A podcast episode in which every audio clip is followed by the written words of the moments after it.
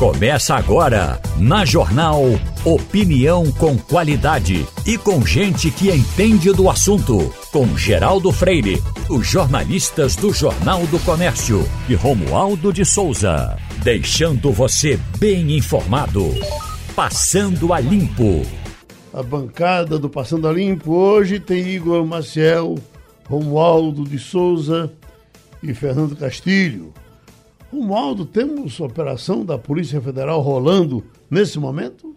Mais uma fase dessa operação Lava Jato, dessa operação eh, da Polícia Federal, eh, que trata exatamente eh, da investigação de pessoas que participaram, financiaram ou que simplesmente incentivaram as, aquelas ações de 8 de janeiro, que culminaram com o apedrejamento do Congresso, do Supremo e do Palácio do Planalto. Nessa mais, mais uma das fases da operação, Geraldo, uhum. a Polícia Federal está atrás de pessoas que financiaram o transporte de, de, de, passageiros, de manifestantes para a cidade de Brasília. Lembrando que até a virada do ano, aquele acampamento que estava ali na porta do quartel do, do quartel general do Exército tinha aí pouco mais de 300 pessoas, foi até minguando. Na virada do ano, pouco mais de 250 pessoas estavam ali. Aí depois que virou o ano, o acampamento voltou a inchar, voltou a ter mais gente. Aí foi inchando, cada dia chegavam mais ônibus, até que de 7 para 8 de janeiro, aí sim o acampamento deu uma inchada e a Polícia Federal cumpre uma determinação do Supremo Tribunal Federal justamente para ir atrás de financiadores. Uhum. Esses financiadores, um deles, disse que estava em casa e alguém pediu uma ajuda para um grupo de manifestantes vir a Brasília. Ele disse que financiou a, a, a, contratação do aluguel do ônibus porque achavam que eram manifestantes para vir protestar contra assuntos é, que eles, como, como trabalhadores, estivessem interessados, que não imaginava que fosse culminar com toda aquela quebra-quebra que ocorreu na esplanada dos ministérios e na Praça dos Três Poderes. Hum. E, Marcelo, e o corre-corre atrás dos cargos de confiança, dos, dos, das gerências, dessas coisas importantes aí para o país? O, o nome de Marília voltou a esfriar para a Sudene? Já esquentou nome... Danilo Cabral agora? É, o nome de Marília voltou, voltou a esfriar porque é o seguinte, vamos lá. Uhum. Do começo, como é que está a situação da Sudene? Foi cogitado Raul Henri. Raul Henri foi cogitado para a Sudene. Falou-se nisso, sim. O MDB procurou, fez uma consulta para saber se poderia indicar ele, se tinha possibilidade, é, mas acabou que o PT disse o seguinte ao MDB: a gente vai ficar com a Sudene. Sudene vai, iria ficar com o PT, então não estaria disponível a Sudene. E aí ofereceram para o MDB, porque o Ministério dos Transportes está com o MDB, está uhum. com o Renan Filho. Então, disseram, olha, vamos fazer o seguinte, aí dentro desse escopo do transporte, peguem o seguinte, presente bom para vocês, peguem o metrô do Recife. Aí o MDB disse: não, muito obrigado, a gente fica por aqui mesmo, a gente não quer o metrô. E aí ficou o metrô, provavelmente deve ficar com alguém do PT também, está se falando em Dilson Peixoto, mas a Sudene, a Sudene, o PT provavelmente vai ficar, ou existe uma, uma possibilidade de uma conversa de Lula com o Paulinho da Força. Uhum. Se essa conversa de Lula com o Paulinho da Força vingar de alguma forma, é provável, é possível que Paulinho da Força vai coloque Marília Reis, indique Marília Reis para a Sudene. Só que o PT é contra. Uhum. Então, Marília Reis acaba ficando com essa dificuldade também. E aí, no meio dessa indefinição de não vai ser o MDB, não vai ser o, o PT quer, mas aí o, o, Paulinho da Força está pedindo também, o que é do Solidariedade. Aí, no meio dessa confusão, disseram assim, então, Danilo Cabral, PSB viu que não estavam decidindo nada e aí a, acenou com o nome de Danilo Cabral. Essa é, a, é, é, é, o que tem de hoje, é o que tem atualmente nessa... Raul Henri não vai, ontem, até ontem ainda estávamos falando nisso, dizendo que podia ser Raul Henrique, não sei o quê. A gente até colocou na coluna na coluna do JC, na, na coluna Cena Política, exatamente para dizer isso, ó, não vai, Raul não vai, Raul inclusive está tá conversando já com um, o pessoal do, do, com o pessoal de uma fundação na área uhum. educacional, vai prestar consultoria para essa fundação, é uma fundação grande, inclusive, ele vai prestar consultoria para essa fundação e já está praticamente tudo acertado. Houve sim a negociação do nome dele, um apoio ao nome dele, partindo inclusive de Volney Queiroz, do PDT, e que é presidente estadual do PDT e agora é secretário nacional da Previdência, e também de Augusto Coutinho, que é do Republicanos e é deputado federal, eles que eram coordenadores da bancada federal e eles que defenderam o nome de Raul ali também para a Sudene, mas o PT disse não, a gente quer ficar com a Sudene para gente. Ô Castilho, e nós, esse metrô está condenado a, a, a não, não prestar para nada, ficar assim nesse, nesse banho-maria da gota serena, não, não, se tem projetos para ele. Não serve é, nem para dar de presente. Né? Era tão bom que, que alguém pegasse isso, botasse isso para frente. Né? Olha, o metrô é um bom negócio. É, Porque começou quando... bem, não foi, Castilho? Veja bem, é. Uhum. é. O metrô é um bom negócio quando o Estado se interessa por ele e bota dinheiro para ele funcionar. Metrô é um transporte para ser naturalmente subsidiado pelo governo. O governo tem que bancar uma parte do metrô, como acontece em todos os países do mundo. No governo é, Temer é, e mesmo no governo Lula, essa coisa foi sendo largada discretamente. Tinha uhum. muito lugar para brigar por ali.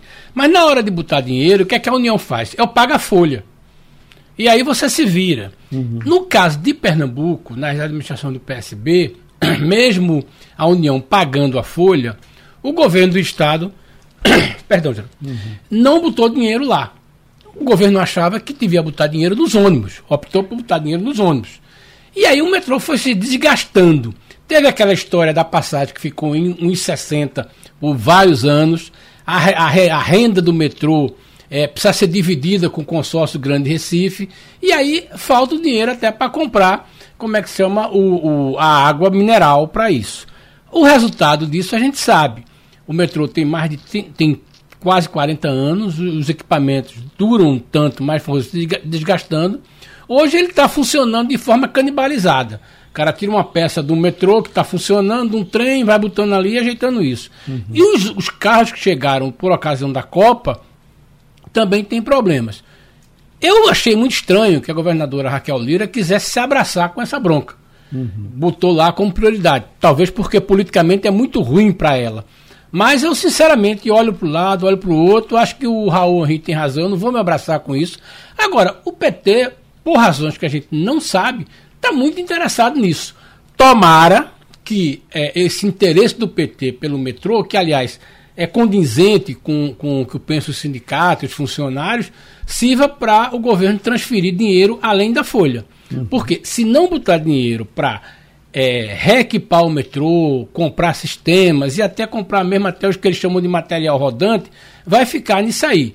É um equipamento estratégico para Pernambuco, ele já chegou a transportar até 450 mil pessoas. Hoje transporta com muito esforço 250, mas Geraldo, são 250 mil pessoas que vão e voltam para o trabalho. Uhum. A gente vê o transtorno que é quando ele deixa de parar. O Castilho, agora, o, o inconsciente do eleitor joga o metrô no colo do Estado. Joga. Não é? Joga. joga. E veja não é, bem. Não é à toa que Raquel, Raquel hum. abordou isso na eleição. É, isso aí. Estava pesquisando, isso aí. O metrô joga. Agora, ela vai se abraçar com ele, né? Ela vai bancar o desgaste político de assumir o metrô e botar dinheiro lá dentro. Porque, veja bem, não tenha dúvida, se o metrô, mesmo que a folha, mesmo que a União diga assim, eu pago a folha de pessoal e você administra, ela vai ter que arranjar dinheiro ou vai ter que pegar dinheiro do contribuinte pernambucano para botar no metrô. Que eu acho certo. Uhum. Agora, será que ela vai fazer isso? E outra coisa, não dá para pensar que a gente vai ter transporte metropolitano sem o Estado botar dinheiro lá. Isso acontece em todo mundo. São Paulo gasta muito dinheiro é, com o com, seu transporte público. o PSB de, que colocar... tinha uma história de dizer assim, é. eu colocava o óleo diesel. Tudo bem, mas e daí? É o sujeito que não dou óleo, você arranja carne né, o tempero e frita aí a coisa. Não funciona. Então, eu realmente é, acho que o metrô tem que funcionar, porque é o seguinte: ele tem potencial de transportar 450 mil pessoas se funciona bem.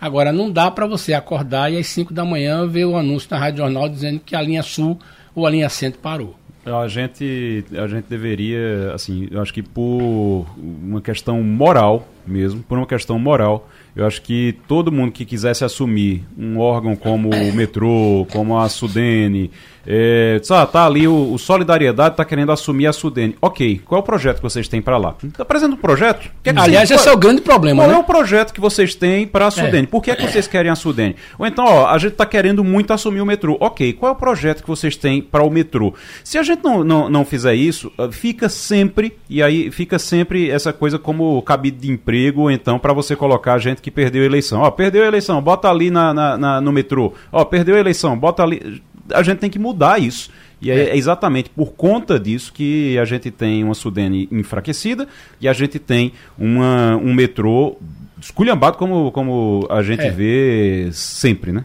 A revista Veja, essa semana, está trazendo uma matéria com o título assim, O Inferno do Pastor.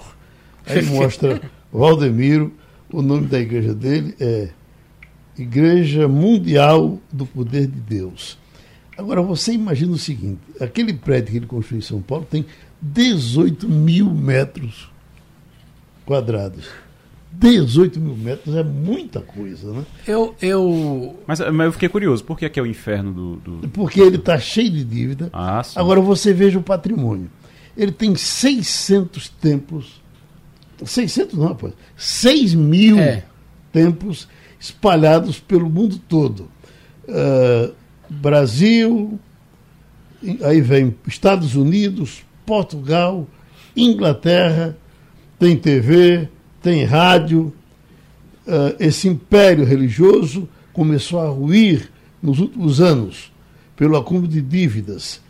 E tem, inclusive, um, um, um, uma das mansões da igreja que está penhorada para pagar IPTU é. Ô, no Geraldo, interior de São Paulo. Só para só eu lembrar, esse é aquele que tentava vender feijão milagroso é. na, na, pandemia? É? Exatamente. É, eu, ele, eu, ele curava ele, a pandemia ele era da Igreja Universal e rompeu com a é, Só para ah, que, tá. só que o nosso Entendi. ouvinte entenda um pouco, a, certamente as pessoas que são de religião de neopentecostais entendem isso. É, a ideia da, do neopentecostal começou no Brasil, um dos pioneiros foi o pastor é, R.R. Soares, que tinha entre seus, seus correligionários e seus amigos Edir Macedo e o pastor é, Valdir, né? Valdemiro. Valdemiro. Valdemiro. Edir Macedo Valdomiro, né? saiu Valdemiro. e fundou a Universal. E Valdemiro saiu é, e fundou a, a, Mundial. Há um descompasso intelectual muito forte entre Edir Macedo e Valdemiro. Edir Macedo um sujeito mais ou menos bem informado, montou a Universal, um conglomerado hoje muito bem gerido, certo? Passou a ser uma igreja dizimista. Dizimista é aquela que você não dá o, o, o, o, o dízimo na hora da oração, não, dá todo mês. Então a Universal é uma igreja dizimista, organizada, bem estruturada, tudinho. A Mundial é um pouco mais fácil, é uma igreja que trabalha muito no segmento CDE, né? não evoluiu para o segmento B e a administração é caótica. E o pastor Valdomiro é, tem essa dificuldade dele, o problema é financeiro. Veja bem, ele tem 6 mil templos, boa parte não é dele, porque ele aluga. E aí ele contrata as pessoas, não paga, não paga o salário, recolhe o INSS uhum. e aí comete um, um, negócio muito sério. Você recolher o imposto de renda né, da pessoa e não recolher a União. Aí a, a Procuradoria-Geral da Fazenda vai lá em cima.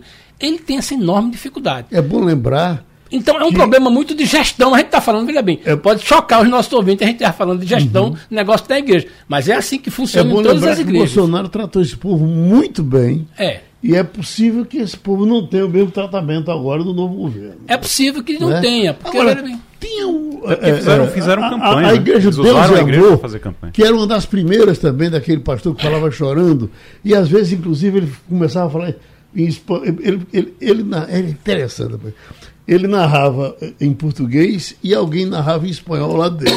É verdade. O Brasil vai dar certo. El Brasil é. vai dar certo. Todos eles entraram em, por exemplo, primeiro entraram nos países de língua portuguesa. Né? É. Entraram nessa linha.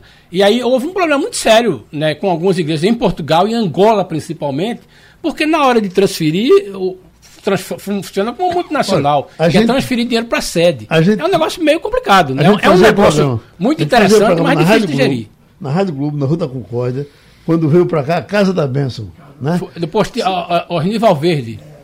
É de Osnival Verde? A Casa da Bênção, um, um dos primeiros foi Osnival Verde. Eu, eu, não me lembro, porque, porque tinha um de, de Osnival Verde que parece que era aqui na. Em, em Casa Amarela. Casa Amarela. Era isso aí. Mas Pronto, aquela, era outra, era outra. Era uma igreja só. Era uma igreja Essa só. veio do Rio, de São Minas, ah, era, era parece que o de Minas. E aí o, o interessante é que tinha, viu os dois pastores, pagavam enormidade a rádio para fazer o é. um negócio. Aí viu os dois pastores, era dentro do, do programa que eu apresentava de manhã.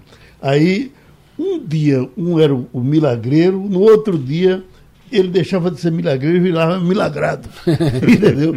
Era, era, a coisa mais interessante do mundo. É. A gente tinha um marreco que falava lá no programa, e aí ele, ele alugava o Atlético Clube de Amadores. E o marreco eh, foi faz, fez uma prece, fizeram uma prece com o marreco para ele deixar de fumar. Aí deixar de fumar, não sei o quê. E o marreco saiu com, com um saquinho para cumprir a missão da igreja, saiu com um, um, um estopa e o pessoal, você vai deixar de fumar também. e eu jogando. Quando chegou no fim da fila, o barraco correu, foi embora com o saco é. cheio de cigarro. É, veja bem. Que aqueles pastores vendiam cigarro depois. Atendendo, inclusive, a pedido aqui da nossa bancada, temos hoje o doutor Roberto Guzmão, secretário executivo do Ministério de Portos e Aeroportos e ex-diretor-presidente do Complexo Industrial Portuário de Suape. Vocês certamente ouviram ele falar aqui mais de uma vez, enquanto esteve em Suape, e todos nós vibramos quando ele pegou esse cargo superior, porque é, é, ele ficaria mesmo à distância, podendo ajudar Pernambuco aqui é, na sua luta de salvar Suape com a Transnordestina. E agora vem a informação de que nós estamos sendo escanteados desse projeto que pega bem Sergipe, pega bem Ceará e nos arrebenta. Então vamos conversar com o doutor Roberto Guzmão, quais as informações que ele tem e o que é que nós podemos fazer para ajudá-lo, Fernando Castilho. Bom dia, doutor Roberto. Bom dia. É, eu tenho uma curiosidade para saber o seguinte: houve uma intensa divulgação de notícias no governo passado, quando dá informação de que a Transnordestina iria desistir do trecho é, de swap e o que abriu a porta para o governo fazer conversas com a Bemisa e aí chegou-se aquele desenho de que a Bemisa assumiria o trecho é, de Salgueiro para o Recife. O senhor participou disso mas a partir daí, o que é que aconteceu e como o, o governo, como é que o senhor recebe essa informação de que agora o ramal só vai para PECEM e que o, o projeto de Salgueiro Messuap não está mais contemplado? Bom dia, bom dia Geraldo, bom dia Castilho, Igor, Romualdo, bom dia a todos os ouvintes da Rádio Jornal. Veja, eu não recebo com nenhuma surpresa essa, vocês aí da Rádio Jornal, a imprensa de Pernambuco e nacional acompanharam em 2021 essa mesma notícia dita pelo antigo Ministério da Infraestrutura da intenção do governo federal, juntamente com a empresa TLSA, que é a empresa responsável pela Transnordestina, da retirada do trecho é, de Salgueiro Suape para fim de viabilização é, da, da, da ferrovia Transnordestina. O governador, na época, noticiado por todos, Paulo Câmara, é, reuniu também a bancada federal. Toda a bancada, com algumas exceções, participaram de uma intensa mobilização da bancada estadual, coordenada pelo então deputado, que é deputado é, Valdemar Borges. Muita gente participou, outras não participaram. E a gente fez uma grande mobilização, não para aceitar aquilo que estava sendo estabelecido pelo Ministério, mas que o Ministério a gente continuava na luta para que pudesse fazer a questão do ramal de Suape, mas a gente trabalhou para ter uma alternativa. E como você disse, Castilho, essa alternativa existiu e foi feita. E a gente deixou pronto né, um contrato de autorização ferroviária. O que é uma autorização ferroviária? Para todos os ouvintes da Rádio Jornal entender. 80% da malha atual do país foi feita através de autorização ferroviária no tempo do Império. Aí o governo é, é, federal tirou essas autorizações que são é, autorizações para que o ente privado é, ele faça e execute as obras de ferrovia para ligar aquilo que ele acha necessário para o seu negócio por conta e risco dele, ao invés de ser uma concessão que é uma delegação do Estado. essa autorização hoje foi feita um, um, uma mobilização muito intensa frente ao senador Humberto Costa para que a gente aprovasse é, no Senado Federal, e foi feito, essa PLS 218 do então senador Zé Serra, que viabilizou a autorização ferroviária, porque a gente só teria uma opção como Pernambuco se a gente tivesse uma outra opção jurídica, que era a autorização, porque a concessão já estava ainda dada à TLSA. Essa empresa TLSA, Castilho, Vintes, ela não tem nenhum interesse de fazer o ramal de Pernambuco, porque todos os interesses dela estão tá no, no Porto de Pecém. E todos acompanharam que o governo de Pernambuco, na época, não ficou jogando Fla-Flu contra o governo do Ceará. Ele trabalhou para ter essa opção da Bemisa, que hoje já tem retirada da ilha da, da poligonal do próprio porto, contrato de arrendamento com o SWAP com 30 anos, podendo ser renovado com 30, para construção do terminal de, de, minério, tem autorização federal prevista em lei federal é, e aprovada e, e, já em andamento, e tem a mina, que é a carga que viabiliza todo o empreendimento. Então, a gente entende que essa mobilização é importante, mas Pernambuco precisa saber o que é que vai pedir ao governo federal. Que eu acho que é isso que a gente precisa ajudar, não só o governo do Estado, mas para que todos tenham uniformemente é, essa situação do que a gente vai pedir, para que a gente possa viabilizar o empreendimento, já que isso, como eu lhe disse, que não é surpresa, foi uma decisão feita não só pelo governo federal, mas para essa empresa que não quer saber de Pernambuco. Ela quer viabilizar o negócio dela e deixar Pernambuco de fora, o que a gente conseguiu reverter nesses dois anos atrás. Doutor Guzmão, chegar a dizer que talvez houvesse um menor esforço do pessoal do PSB, já que agora o governo é um governo de oposição. É, é, é, o senhor vê essa, essa, essa moleza com relação ao, ao PSB para melar um pouco o governo de Raquel Lira? Pelo contrário. Eu conheço a governadora Raquel, conheço o secretário de Desenvolvimento Econômico, nós fomos companheiros juntos na Prefeitura do Recife, na gestão de Geraldo. Nós estamos ser, é, se procurados, a totalmente à disposição do governo federal para passar todas as informações que foram necessárias. O atual secretário de Desenvolvimento Econômico, ainda no Grupo Atitude, participou junto conosco de todos os lançamentos e de todos os eventos que foram feitos nessa solução. Eu acho que não cabe esse tipo de discussão como Transnordestina, como o SWAP, graças a Deus, Pernambuco sempre foi um estado que se uniu em torno desses ideais. Então, uhum. é, esse empreendimento SWAP e, as, e aquilo que está construído e que foi construído por todos, não foi do governo só do PSB, foi de todos os governos.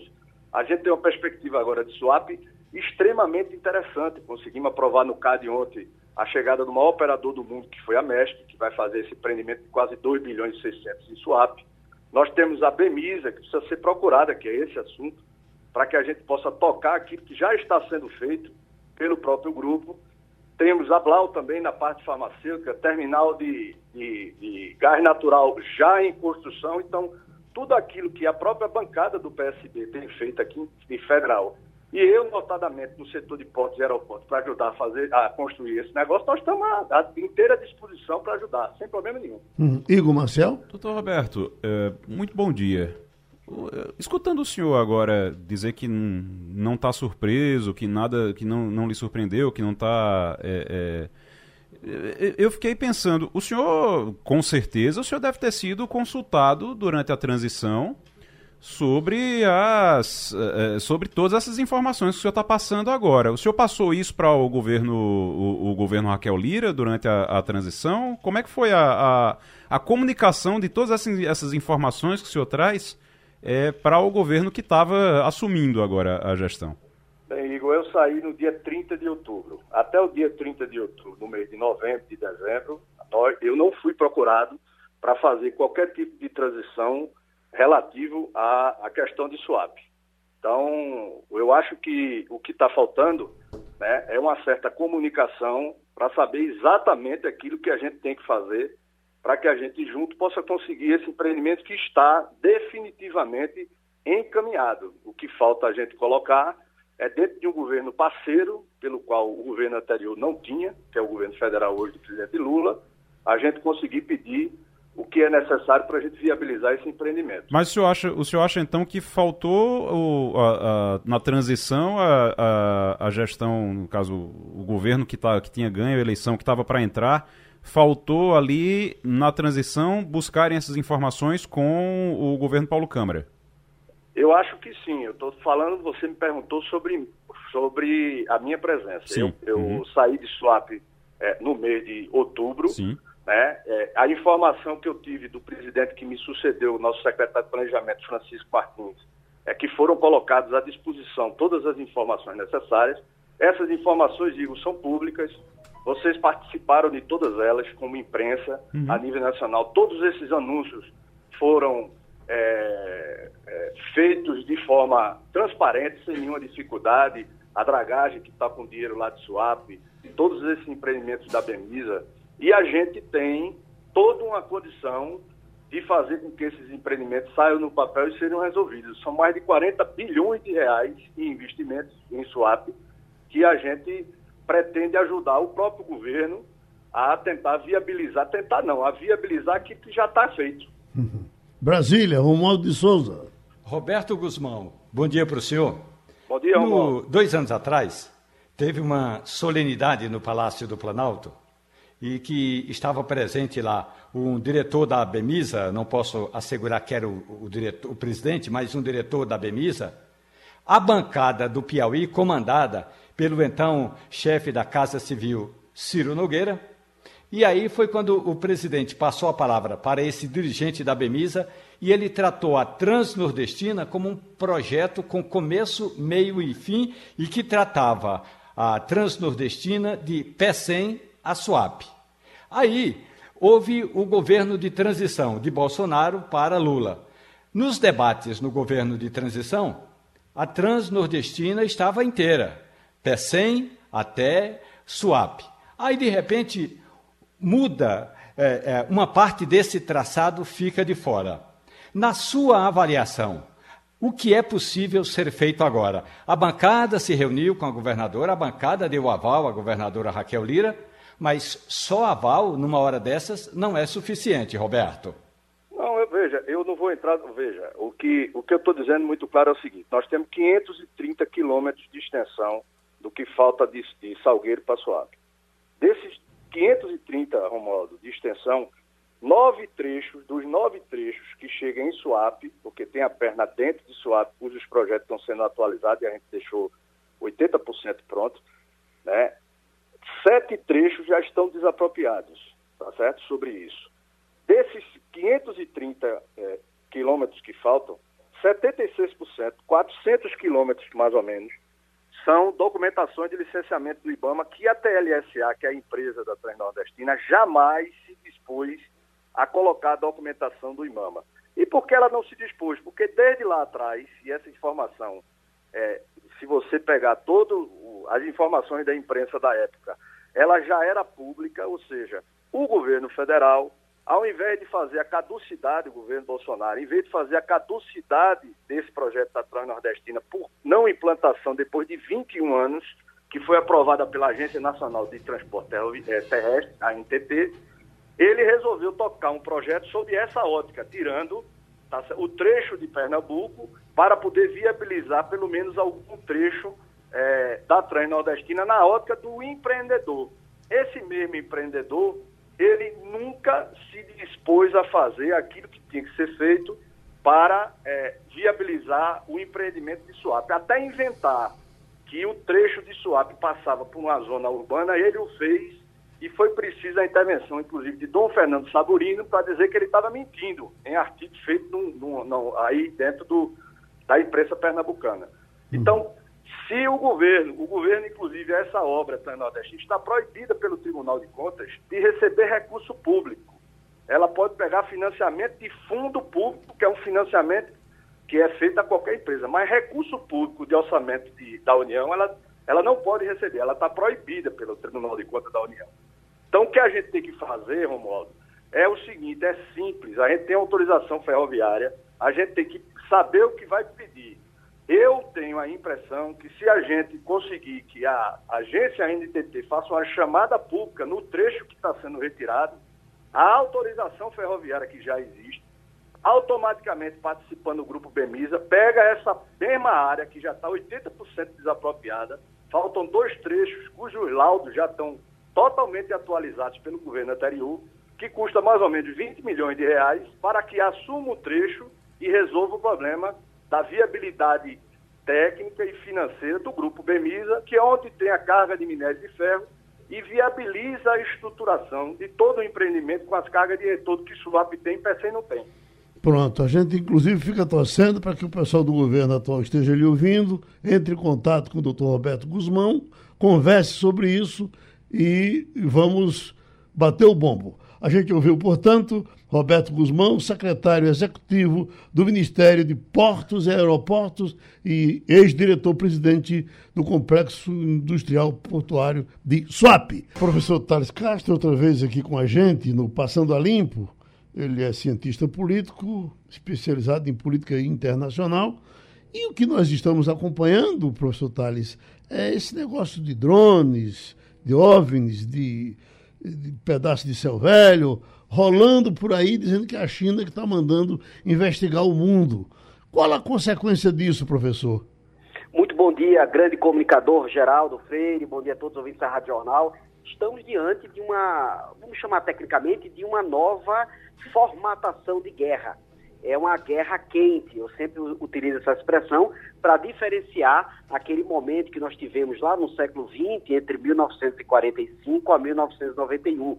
91 é o ano de dissolução da União Soviética. Na Guerra Fria, você tinha desconfianças diversas entre os dois grandes polos, Estados Unidos e União Soviética. Nós tínhamos uma lógica de soma zero, ou seja, de rivalidade, e nós tínhamos também espionagem e corrida armamentista. Aparentemente, esses traços da Guerra Fria, nesse momento atual da chamada Guerra Quente, assim eu, eu entendo, eh, esses traços estão voltando de maneira bastante agressiva. Espionagem com esse balão meteorológico, assim entende a China, balão espião, assim é, é, é interpretado pelos Estados Unidos, e obviamente também com esses misteriosos ataques a objetos voadores não identificados na região ali de Michigan, fronteira com o Canadá. Além desses ataques, uh, aparentemente foi abatido aí esse é, artefato octogonal né, na região ali do, do Lago Huron, repito, fronteira do Canadá com os Estados Unidos, e também outro artefato ali na região do Alasca, igualmente região fronteiriça. Há muita uh, discussão sobre esses aparelhos é, esses, esses, esses, essas é, radiografias aí de vigilância sem ter clareza na grande mídia e, obviamente, para a sociedade. O que acontece, Geraldo, é que nós estamos diante de novas e criativas formas de vigilância, de espionagem, nesse acirramento da relação entre Oriente e Ocidente, particularmente entre China e Estados Unidos. Eu vi um especialista dizendo ontem, professor, que, diferentemente daqueles tempos que a gente pensava em alguma coisa feita em cima da, da possibilidade de ataque, não sei o quê, esse é só em cima de dinheiro. Esse pessoal quer ganhar dinheiro com essa espionagem. Seria isso? Tem a ver, sim, Geraldo. Tem fundamento, sem dúvida nenhuma. E essa capacidade de obter recursos financeiros é através da inteligência de última geração o, o balão que entra né, é, no estado de Montana, isso há mais ou menos duas semanas e meia, e foi primeiramente avistado por um cidadão que estava apreciando o céu, tirando fotos da lua, esse balão curiosamente estava numa região altamente é, delicada sob aspecto militar, que é onde tem grandes reservas de ogivas nucleares americanas e mísseis intercontinentais balísticos. Então, uhum. isso vale dinheiro, sob o aspecto de inteligência, de segurança coletiva para a China e, obviamente, de estratégias geopolíticas de ataque. Hum. Então, no fundo, estamos lidando também com capacidade competitiva de venda dessas informações e, obviamente, ter é, um mapeamento geoestratégico agressivo no território americano. Uhum. Romualdo, Brasília. Professor Thales Castro, bom dia para o senhor. Um Meu dos gurus, dos estudiosos dessa área, o Carl Sagan, ele dizia que se, se não existe vida fora da Terra, então, professor, o universo é um grande desperdício de espaço. O senhor está tratando esses balões como mero observadores, espiões chineses, ou são de fato os OVNIs que no passado a gente chamava de disco voador, professor? Excelente pergunta, Romualdo. Você sempre trazendo aí um brinde aí de reflexão para todos nós aqui da Rádio Jornal. Olha, Romualdo, eu estou tratando de maneira dupla, né?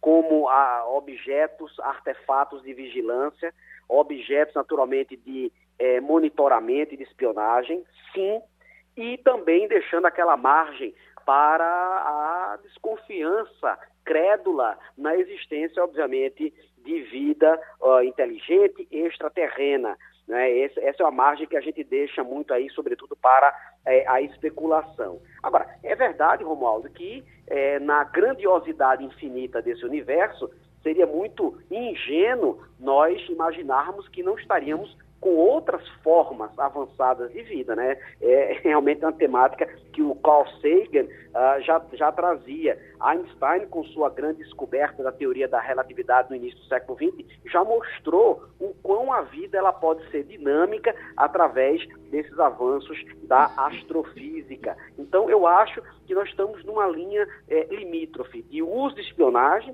com também é, surpreendentes uh, avanços nesse tipo de contato. Será que nós estaríamos no ano de 2023 com um ano realmente com que Spielberg, lá naquele filme lá dos anos 80, né? Um ano, o, os contatos imediatos do terceiro grau, será que nós estaríamos realmente num primeiro momento aí de, de impacto com esse tipo de vida extraterrena? Essa é a pergunta. Pronto, professor Thales Castro, outra vez colaborou com o Passando a Limpo. Agora é o professor de português, José Ricardo para conversar um pouco com a gente sobre essa questão de linguagem neutra, que o Supremo entrou em ação, parece que já uh, derrubou, mas uh, sem discussão com a sociedade, isso ia acontecendo. Aqui tem decisão sobre linguagem neutra, afeta 45 leis e projetos de 20 estados. O que, pelo que estou sabendo, o Supremo já barrou. Como seria essa linguagem neutra para uh, uh, sair desse politicamente correto chato de todos e todas, povos e povas e não sei mais o quê? Eles uh, optavam aqui por um. substituindo todos e todas, botava todes. Né? Aí eu acho que ficaria mais complicado ainda. Mas como é que a, a o, o, o, lado ciência da língua portuguesa Só para não, só para só para esclarecer, é, só para esclarecer, o STF é porque é o seguinte, tem várias decisões nos estados que proibiam o uso dessa, ou, ou, proibiam a implantação, na verdade era certo. isso, proibiam a implantação da linguagem neutra. neutra. E aí o STF disse não, porque os estados não podem legislar sobre isso. Então uhum. o STF proibiu as decisões que proibiam, entendeu? Certo. Ele, ele, ele proibiu. Então, olha só, beleza, a, a, o STF entende que os estados não podem legislar sobre isso, não podem proibir certo. a implantação. Uhum. Mas aí também não quer Nesse dizer que possa usar. Não sei o que dançam. É, não, não, não. Não quer dizer que, não quer dizer que possa usar. Uhum. Mas que, que seja normal, que possa usar normalmente e tudo, mas não pode ser lei uhum. você não usar, você proibir. Você não pode proibir. Entendeu? Professor Zé Ricardo, a quem interessa isso? Bom dia, Geraldo. Bom dia a todos que nos escutam. Bom, é, é uma, é uma questão que é, é muito mais complexa do que apenas a questão ideológica. Essa que é a verdade, certo? É, eu entendo que a, a linguagem neutra ela não vai se tornar a norma culta da língua, a língua padrão. Não. Historicamente, histórica e culturalmente, a língua portuguesa vem na sua evolução, né? tem a sua estrutura de língua. Essa estrutura não muda. E mais, na escola, isso é que é importante ressaltar, nós vamos continuar trabalhando com a língua portuguesa na norma culta, porque é preciso que a língua seja coletiva como instrumento, como ferramenta de comunicação. Uhum. Então, o fato de você usar a linguagem neutra por, para atender a um segmento não binário, não é? É algo que eu vejo que dentro de uma, uma democracia isso é plenamente possível. Agora, como uma vertente, como você tem várias questões de dialetos, não é? Enfim, você tem tudo isso. Agora, é uma questão identitária, perfeito.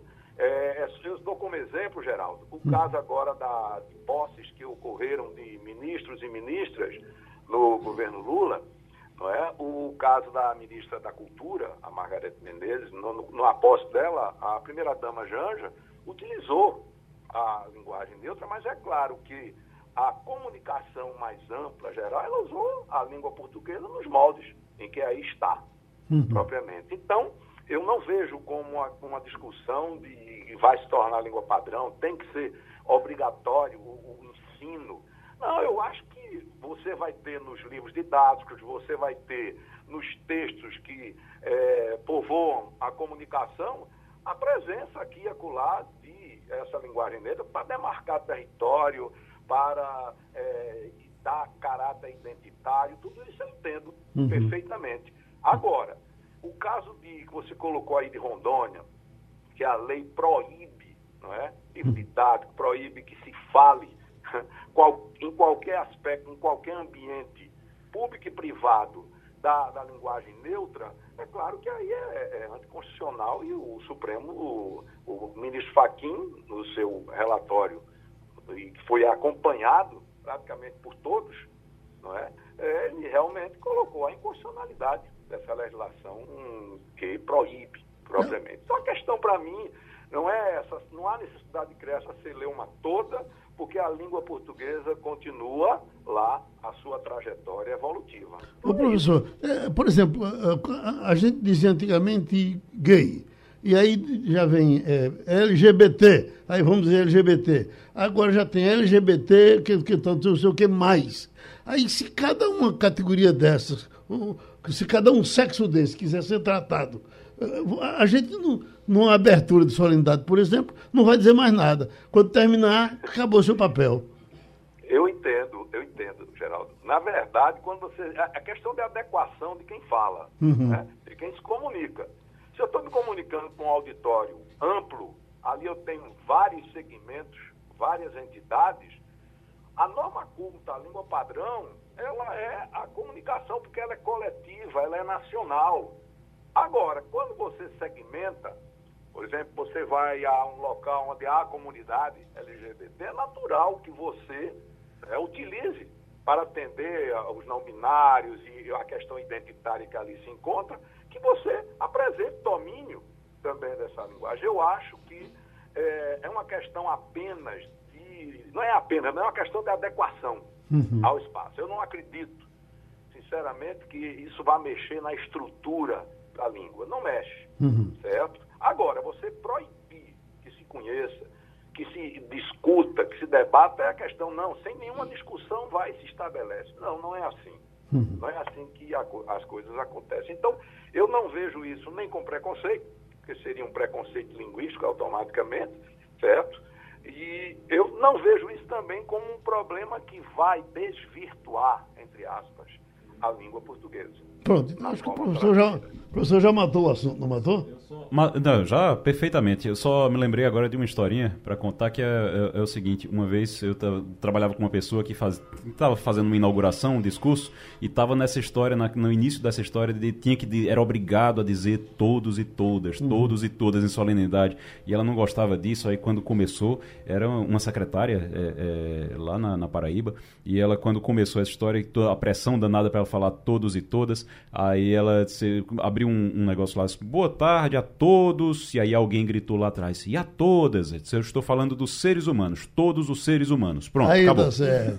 Professor Zé Ricardo, muito obrigado pela sua contribuição de novo aqui com o Passando a Limpo. Eu tenho começado. Um abraço a todos. Um abraço. Vamos direto para a Fabíola Góes? Hein? Ela tá, já estava vendo ela aí atrás de Igor. Já. Então já estamos com ela? Fabíola Góes Romualdo, vamos começar a conversa com Fabiola, que ela está cheia de coisa lá nos Estados Unidos. Inclusive está aparecendo agora uma candidata para peitar uh, Trump no partido dele. É, Fabiola? Bom dia, Geraldo. Bom dia a todos. Está aparecendo essa candidata. Tem vários candidatos agora aparecendo, querendo peitar o Trump nessa corrida né, para a presidência dos Estados Unidos em 2024. Biden já está praticamente certo que é ele que vai E agora ficam aparecendo esses candidatos aí, esses republicanos que querem tomar o lugar de Trump, mas quem teria mesmo condições de tirá-lo da disputa seria o Ron DeSantis, que é o governador da Flórida. Romualdo? Fabiola Góes, eu não sei se você esteve no culto lá na igreja na Flórida, se deu tempo de você ir à Flórida, mas me chamou bastante a atenção o jeito articulado com que Jair Bolsonaro agora está fazendo o discurso. E quando eu digo jeito articulado, estou falando de linguagem mesmo, até a linguagem corporal. Porque eu, aqui no Brasil, Fabiola, o Jair Bolsonaro, então presidente da República, tinha uma linguagem quando estava no cercadinho, uma outra linguagem quando estava no Palácio do Planalto e outra linguagem quando estava diante da imprensa. Nesse culto na Flórida, Jair Messias parecia um pregador, Fabiola. Bom dia, Romualdo. É, o ex-presidente Bolsonaro, ele costuma, né, adaptar, vamos dizer assim, o discurso de acordo com o público. Isso me lembra muito um, um governador do Distrito Federal, Joaquim Roriz. Cobri muito Roriz quando eu morava em Brasília, ele fazia exatamente essa mesma coisa.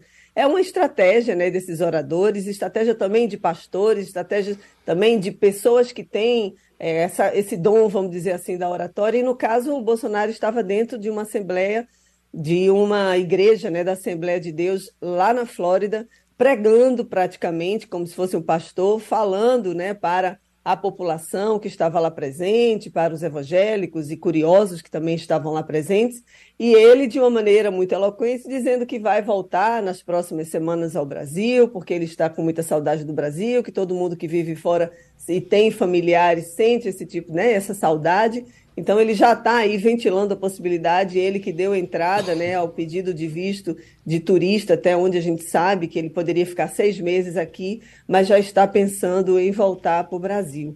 Ele falou também de críticas que vem recebendo em relação ao governo dele, a atuação com os povos indígenas, né, os Yanomamis, a Amazônia, o desmatamento da Amazônia, que só cresceu no governo dele. Então, ele fala também, durante esse evento na, na Assembleia de Deus, dizendo que é um absurdo que tantas pessoas estejam presas pelos atos terroristas do 8 de janeiro. Ele fala que quem, quem depredou né, deveria sim pagar, mas que não tinha que ter tanta gente presa. Né? Tem mais de 600 pessoas presas ainda, acusadas de participarem desse ato. Então, ele está ali falando para aquela população que quer ouvir o que ele tem a falar é um presidente que está aí ameaçado de, de vários processos, já tem 12 processos contra ele no Brasil e ele vai ter que responder a cada um quando voltar. Fabíola, essa, esse rolo que tem aqui hoje, em cima de Banco Central, Lula, o, o presidente do Banco Central ontem deu entrevista, está repercutindo um bocado do que ele disse. Isso repercute por aí também? Não, isso não tem repercutido aqui do jeito que tem repercutido no Brasil. Isso é, uma, é um assunto que está bem pontual né? O que está repercutindo aqui nos Estados Unidos agora, nesse momento, é o que mais se fala, é OVNI no espaço aéreo. E a, a, a porta-voz ontem teve que ir para a televisão, teve que ir falar com os jornalistas, os correspondentes internais da Casa Branca, dizer que não tem extraterrestre sobrevoando aqui o espaço aéreo dos Estados Unidos, porque na última semana já foram quatro, em três dias os Estados Unidos abateram três. Então tem, tem toda uma é, essa conversa né, de que seriam os OVNIs né, que estariam ocupando, mas não é nada disso. Na verdade, são balões que são, foram enviados né, pela China para. É, a China diz que seria para colher informações meteorológicas, mas os Estados Unidos dizem que seria para o serviço de espionagem. Aí está esse jogo de acusações. A China também diz que mais de 10 balões sobrevoaram o espaço aéreo chinês em 2022 e que não abateu nenhum, então virou a crise diplomática danada. O Anthony Blinken, que é o, que é o secretário de Estado, vai ter uma conferência em Munique, vai participar e disse que vai conversar com o chefe da defesa chinês também sobre isso. Já está aí abrindo um canal de comunicação, porque ele mesmo já cancelou uma visita que ele faria a Pequim no início desse mês. Não sei se vocês estão lembrados, mas no começo de janeiro estavam aparecendo uns bichos desses aí para o lado de, do Rio Grande do Sul. Né? Rio Grande do Sul, ao, ao, ao, pilotos de avião estavam é, é, relatando que estavam sendo seguidos por, é. por objetos voadores não Como identificados. Como ninguém dando uma bala neles, é. eles foram embora e acabou esse problema, né? Pois é. Bom dia, Fabiola. Eu confesso que eu estou extremamente frustrado por não ter sido é, o objeto não identificado, o objeto ter sido identificado. Eu torcia para continuar esse mistério de, de objetos. A né? gente ficar falando em Quando falou de né? China, rapaz, dá uma queda de prestígio, né? Porque um, um, um OVNI é uma coisa intergaláxia, né? Uma coisa muito mais charmosa. Agora me diga uma coisa, é, a imprensa trata isso é, como um problema sério, quer dizer, é, o governo, o governo Biden Blinken está tratando isso. Mas a imprensa, de uma, uma é, maneira geral, está levando para isso como uma ameaça, uma, uma, coisa dos chineses bisbilhotando a vida é, é, dos americanos, como se já não pudesse ser feito com uma série de satélites que você tem no mundo. Né? Talvez a gente não possa ver as províncias da China, mas certamente as Chinas, a China conhece ver o que está acontecendo na rua de Michigan, de Ohio, qualquer cidade. Como é que a imprensa trata isso é, o assunto? Sério ou fala mesmo do OVNI?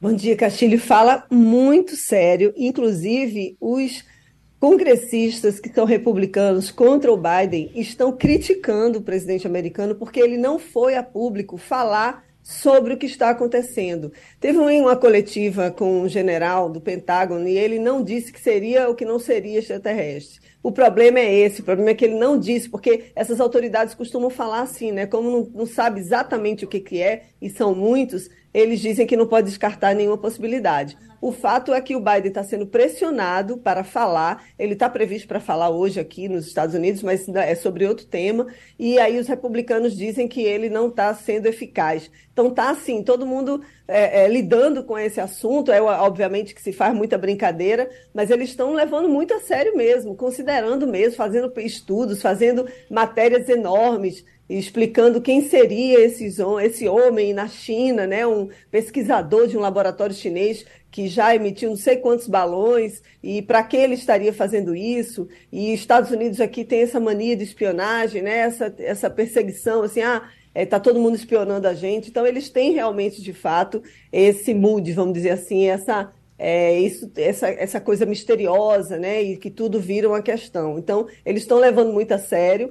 Obviamente que vários, tem vários balões aí que eles não perceberam. Também tem uma questão que eles ajustaram o equipamento que detecta esses objetos voadores não identificados. Eles agora são mais sensíveis, então estão conseguindo detectar muitos. Mas no mundo inteiro tem milhares de balões aí que são emitidos pelos países, ou seja para espionar, ou seja para fazer estudo meteorológico. Agora a mídia está lidando com muita seriedade e o Biden está sendo muito pressionado. Os republicanos também não podem falar muito, porque na época do Trump também já houve casos de balões né, que não foram abatidos, e mas também não se deu essa, essa grande repercussão como está tendo hoje agora. O Igor? Fabiola. Muito bom dia para você. O, a gente já sabe a, como é que foi a repercussão aqui no Brasil uh, da visita do presidente Lula aos Estados Unidos. Como é que foi a repercussão por aí? Como é que foi na, imprensa dos Estados Unidos? Se falou o que de Lula? Bom dia, Igor. Olha, eu esperava até uma repercussão maior, viu? Porque tinha muito jornalista internacional na sede da Casa Branca no dia que eu fui lá visitar. Estive no Salão Oval com o presidente Biden e o presidente Lula. É, o problema é que não houve nenhum comunicado, vamos dizer assim, é, estratégico emitido pelos Estados Unidos de que iria aportar tantos milhões para o Fundo Amazônia, que foi o grande tema dessa visita do presidente Lula aqui a Washington. O Fundo Amazônia já está, já tem 3,2 bilhões de dólares, né, principalmente aportes fornecidos pela Alemanha, e então agora já está falando que, que os Estados Unidos vão liberar mais 50 milhões, tá, isso está sendo comentado que é muito pouco perto da importância, perto do tema, né, que é um tema muito importante para o presidente Biden, que está observando, tá, durante a campanha ele falou que defendia a criação de um fundo para liberar dinheiro para a Amazônia, para recuperação, para evitar o desmatamento. O Biden ficou feliz quando ouviu do Lula que o desmatamento vai acabar até 2023, essa é uma meta do governo, né, do governo brasileiro. Então, o, a repercussão foi, houve, obviamente, uma grande repercussão, mas não tanto como deveria ter sido, porque foi meio que uma visita política, não foi uma visita muito programada, não houve muito tempo, né? Talvez o presidente Lula venha aqui depois, porque foi um dia só. Na verdade, a visita ia durar, o encontro entre o Biden e o Lula ia durar só 15 minutos, mas acabou durando quase uma hora entre só os dois, né? Tanto é que a gente ia ficar só dois minutos ali no salão oval e depois seríamos retirados, mas não, chegamos a ficar 15 minutos lá ouvindo a conversa deles. Mas aí o problema é que não teve essa, esse grande anúncio, né? A gente não sabe, a, a mídia está especulando que são 50 milhões, mas a gente não sabe.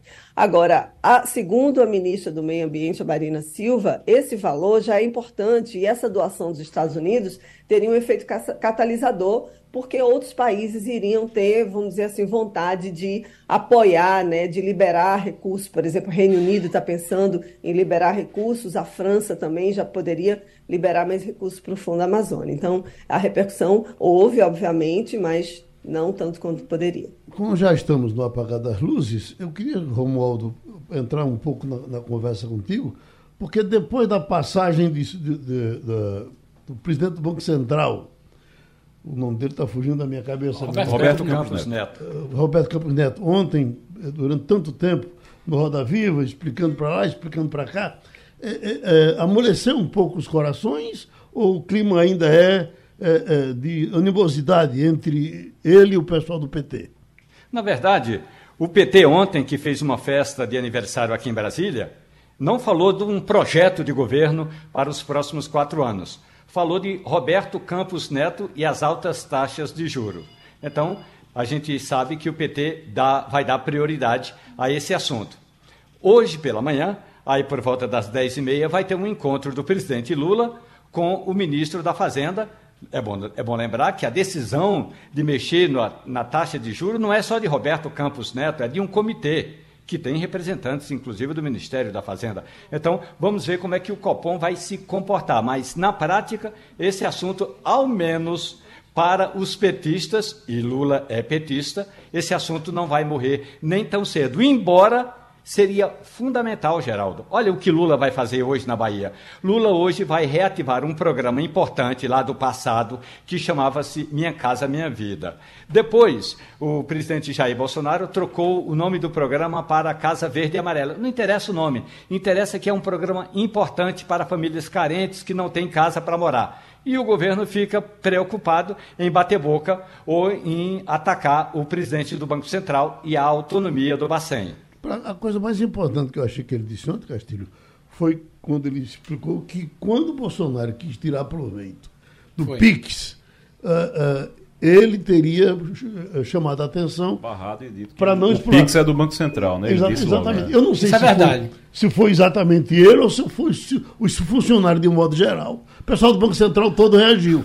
Houve. Mas, Mas é que, na verdade, isso, foi, isso, isso aconteceu. É... Bolsonaro não pôde tirar o, o, o, o proveito que ele foi. quis tirar do Pix. Né? É, ele também citou o seguinte: olha, vocês estão falando aí, mas veja bem, a gente subiu no último ano do governo Bolsonaro a taxa lá para cima num ano de eleitoral, né? Uhum.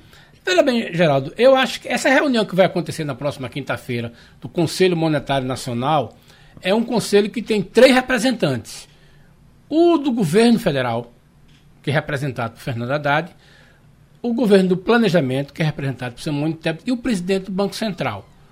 O presidente do Banco Central disse claramente ontem o seguinte: olha, por mim não mexe na taxa. Uhum. Certo? Mas parece claro que Fernando Haddad vai pedir, até porque é, institucionalmente quem pede a fixação de uma taxa de, de inflação é o ministro da Fazenda. O Banco Central é o agente operador para que essa taxa não suba. É uhum. possível que amanhã eles proponham uma taxa maior. Lembrando que, Geraldo, essa história de que os economistas são contra essa ideia de aumentar a taxa, porque é feito aquele sujeito gordo que compra uma camisa do mesmo jeito, com um número maior, para se apresentar e dizer, eu estou bem de saúde. Na verdade, não está nada. Ele comprou uma roupa nova uhum. né, e, e, vai continuar engordando. Os economistas já acham o seguinte: quando e você. O botão sub... pá, é, não, está pegando mais da barriga, né? Aí o cara compra um número antes, maior. Antes a camisa estava apertada, o botão estava estourando. Aí Pronto, ele aí ele agora uma, compra um a mesma camisa, o cara que pensa que é a mesma. Não, emagreci, tudo. É o que o governo está propondo. Se o governo não atacar a questão da inflação, e Roberto Campos Neto advertiu isso, você vai ficar feito sujeito que vai continuar comendo e vai daqui a dois meses, a, a camisa não vai dar. Agora, eu acho que foi importante para esclarecer isso. Olha, não é o Banco Central que propõe a taxa. O Banco uhum. Central é o agente que executa isso. Certamente a Haddad vai propor uma taxa maior, vai ser aprovada, porque são dois votos a um. Agora, tem a questão política, mas aí eu acho que Igor pode falar mais sobre isso, que é, é o pai da matéria. Tem outra coisa, tem outra coisa que é, chama atenção, que ele disse, falou do Pix, e na entrevista é, se fala outra coisa também, que ele disse que em determinado momento, lá no governo Bolsonaro, disseram, na reunião do, do CNM, do, do Conselho, ele disse que eh, propuseram a ele, disse, a gente vai mudar aqui para ter que ser unânime para poder mudar, porque aí você você pode botar o dedo toda vez que alguém quiser aumentar, você a, a, a, a meta, você vai poder meter o dedo ali e atrapalhar. E ele disse, não, eu não quero, porque eu quero manter a regra do jeito que estava. Ou seja, ele disse: ó, o governo Bolsonaro realmente propôs ali naquele momento ali para beneficiar ele, para ele ter mais poder ainda, e ele disse que não, porque ele queria continuar do jeito que estava na regra. Então é mais um exemplo de quando ele foi contra aquilo que o governo Bolsonaro também queria. Agora, o, o, o, o recado que Lula recebeu ontem, antes mesmo da entrevista, foi o seguinte: se olha, presidente.